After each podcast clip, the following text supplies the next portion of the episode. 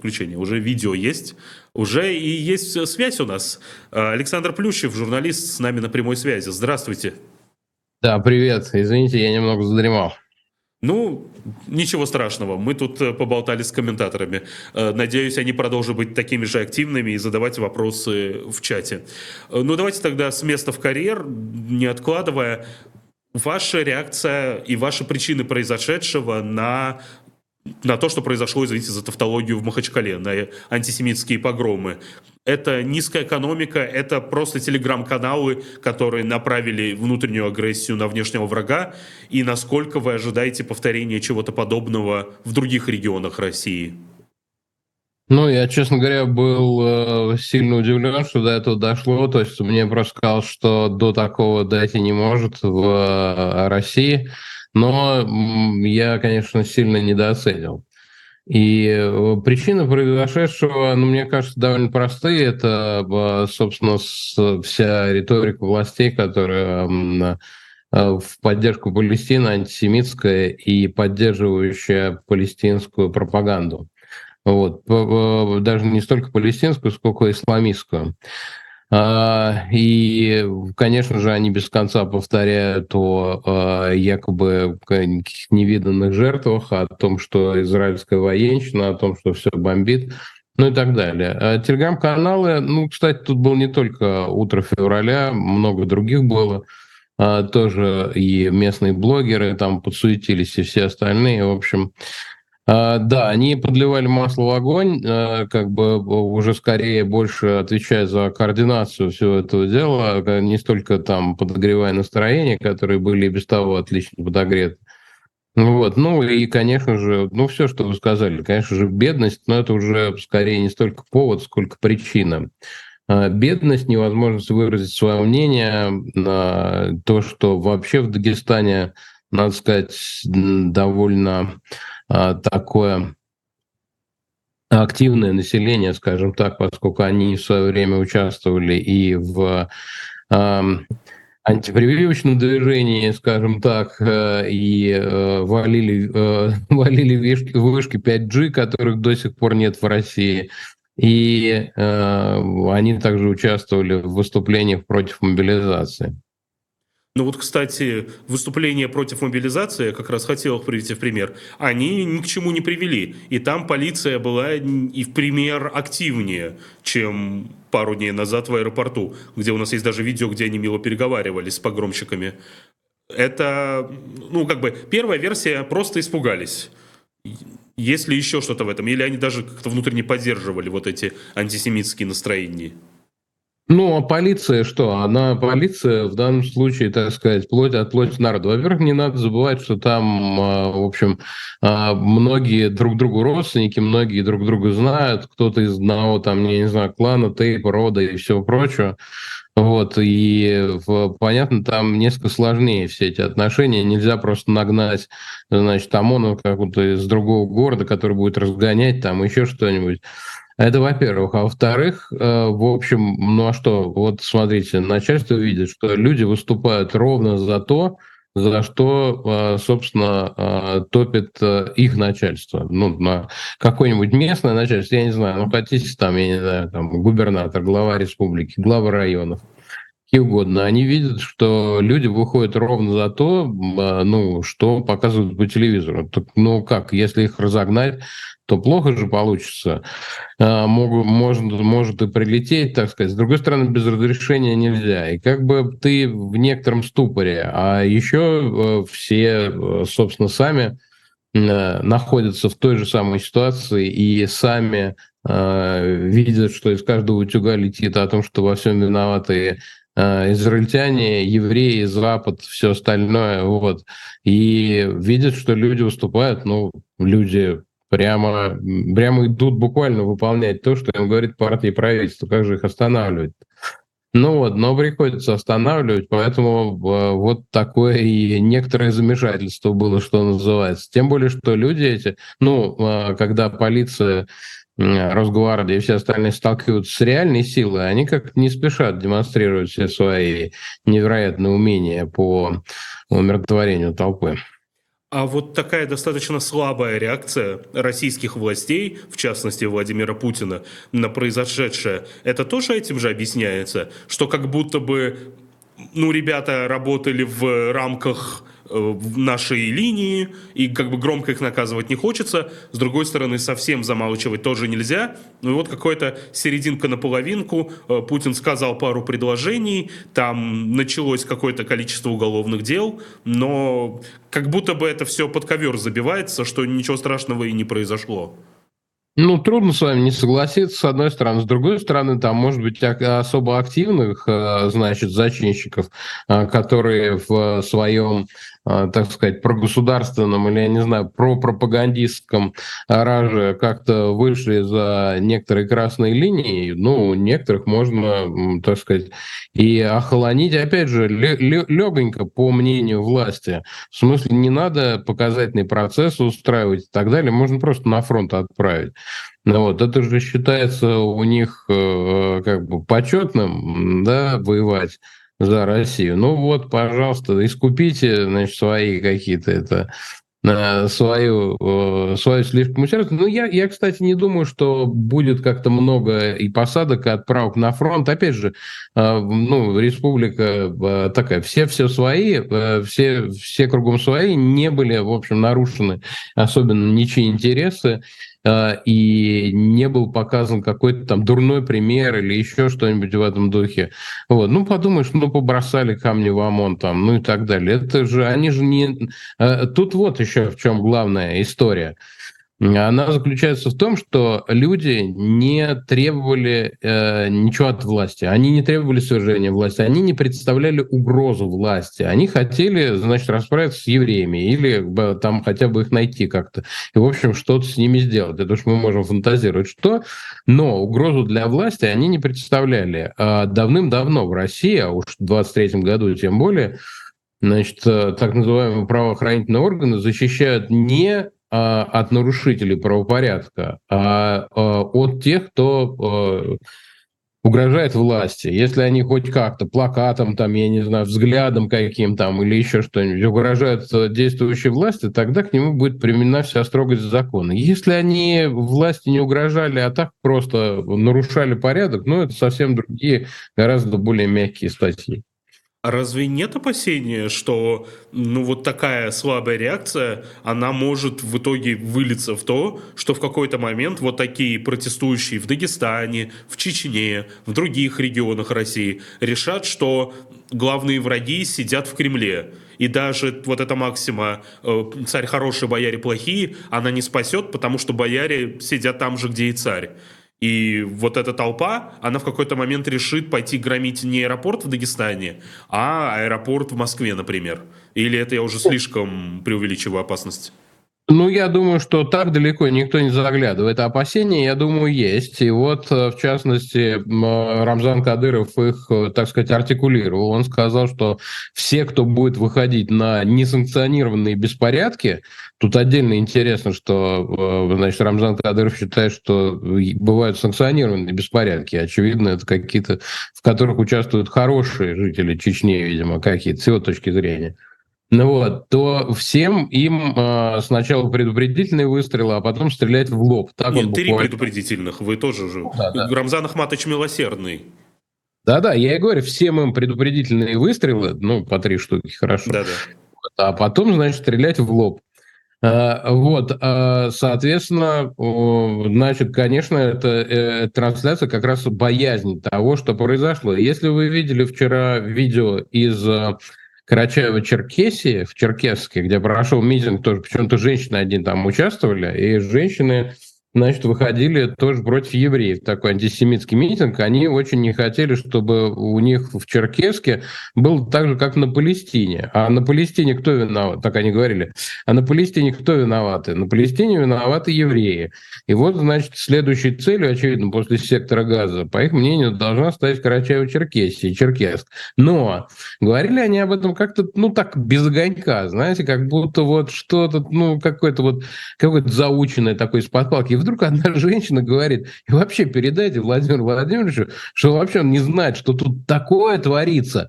И тут, надо сказать, лица их меняются, и они преображаются, начинают аплодировать, потому что, ну, реально проблема, которую, которая перед ними стоит, и которую они все понимают, и э, которая настоящая, а не выдуманная. Это вот то, что творит, то, что творят местные власти, местные бандиты, которых они прекрасно знают, э, вот.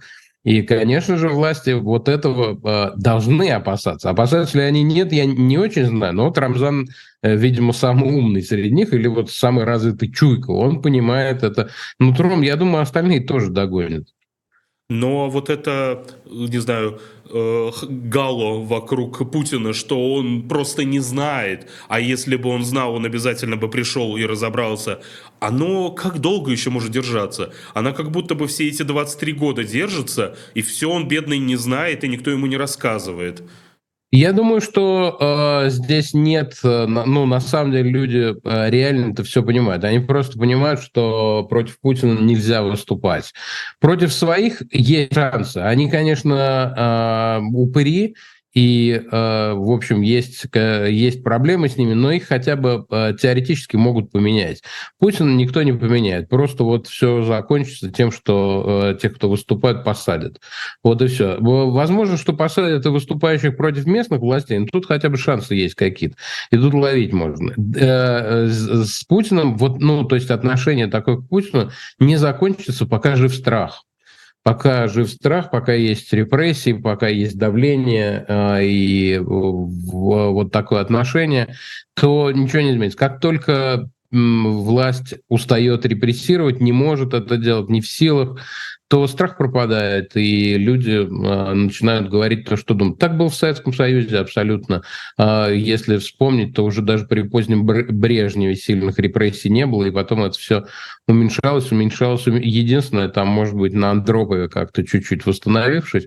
Вот. А когда, собственно, Горбачев вообще прекратил эту практику, ну, люди просто сказали то, что они реально думают. Я думаю, что ошибки вот Советского Союза как раз и учитывает э, Владимир Путин, как, как мне кажется, довольно успешно. Э, вот, и э, не отпускает вот этот э, а, ну, вот этот пресс репрессий, извините за, может быть, небольшую тавтологию, пресс репрессий, он постоянно его э, увеличивает, как раз потому, что ослабь чуть-чуть, и людишки-то, они же подлые, они же скажут все, что думают, они же кулак-то свой направят не на детей, а на власть.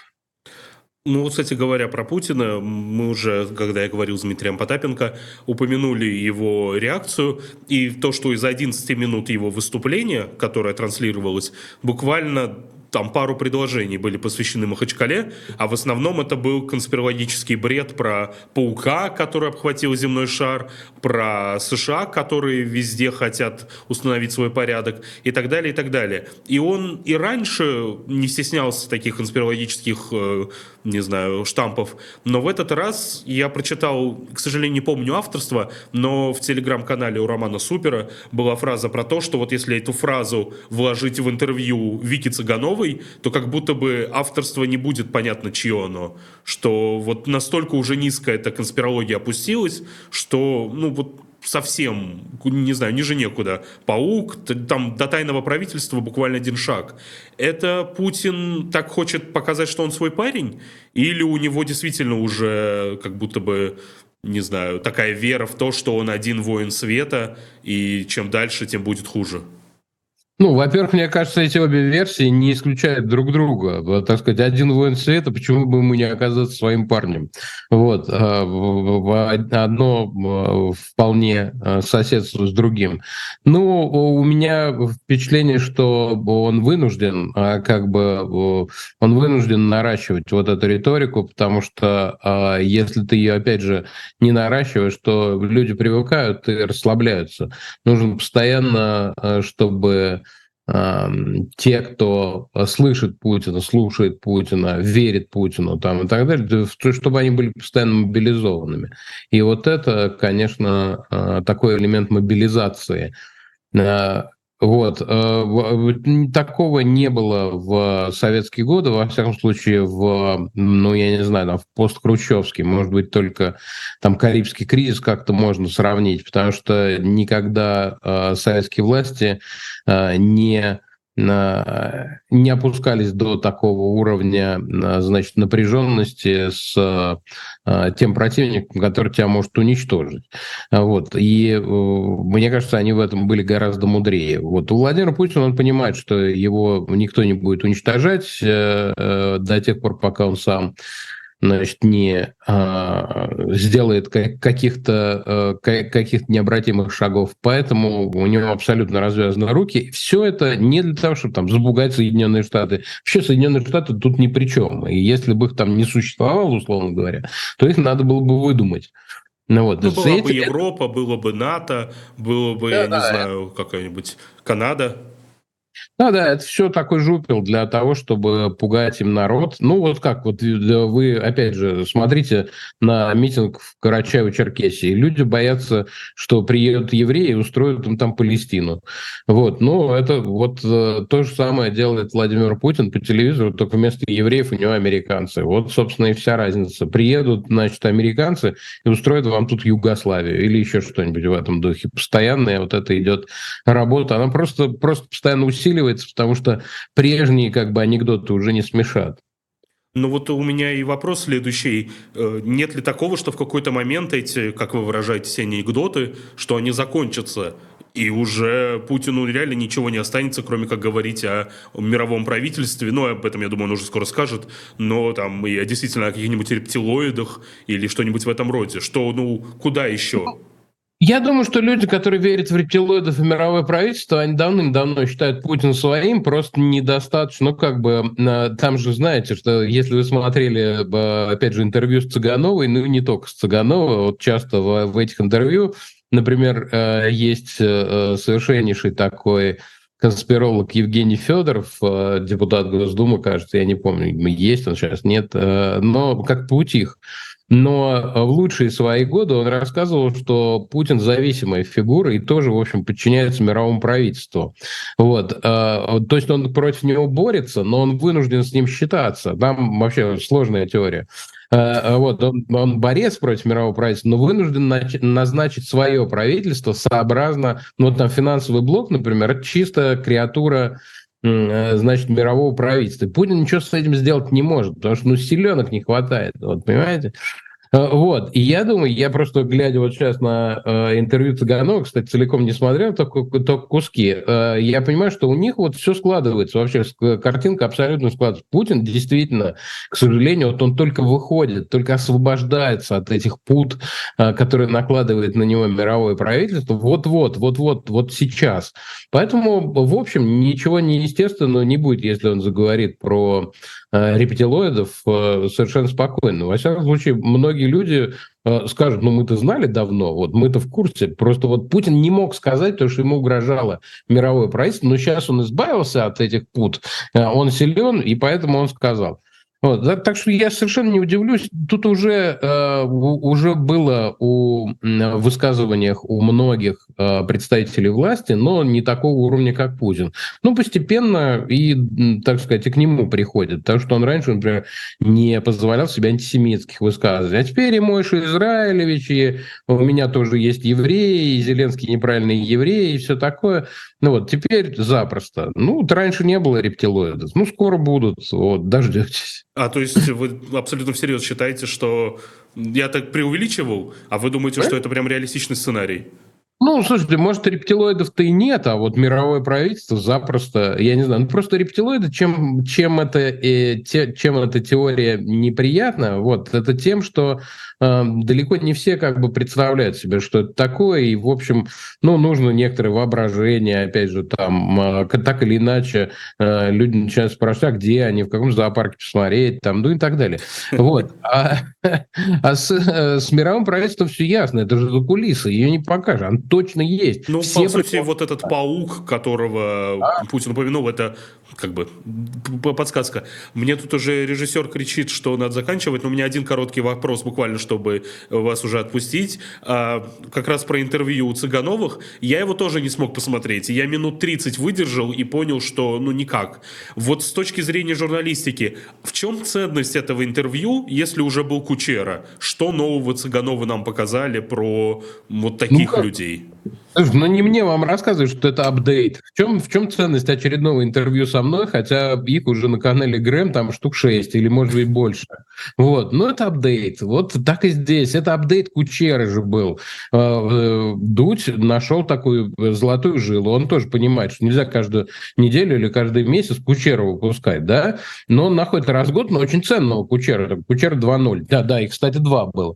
Вот, ну и, э, соответственно, э, вот он обновляет нам в памяти, что такое есть. Кучер-то позабыли уже, не цитирует никто. А вот это есть. Нет, я, я очень серьезно, молодец, отличная работа э, и, и полнейший респект за это. Все правильно, так и должно быть. Ну да, там терпение, конечно, вагон и маленькая тележка. Спасибо большое. С нами эти полчаса провел Александр Плющев, журналист. Э, надеемся, не в последний раз, э, хотя Апдейт интервью 6 штук. Да, апдейты постоянно. Спасибо большое. Э, ну, собственно, да, как я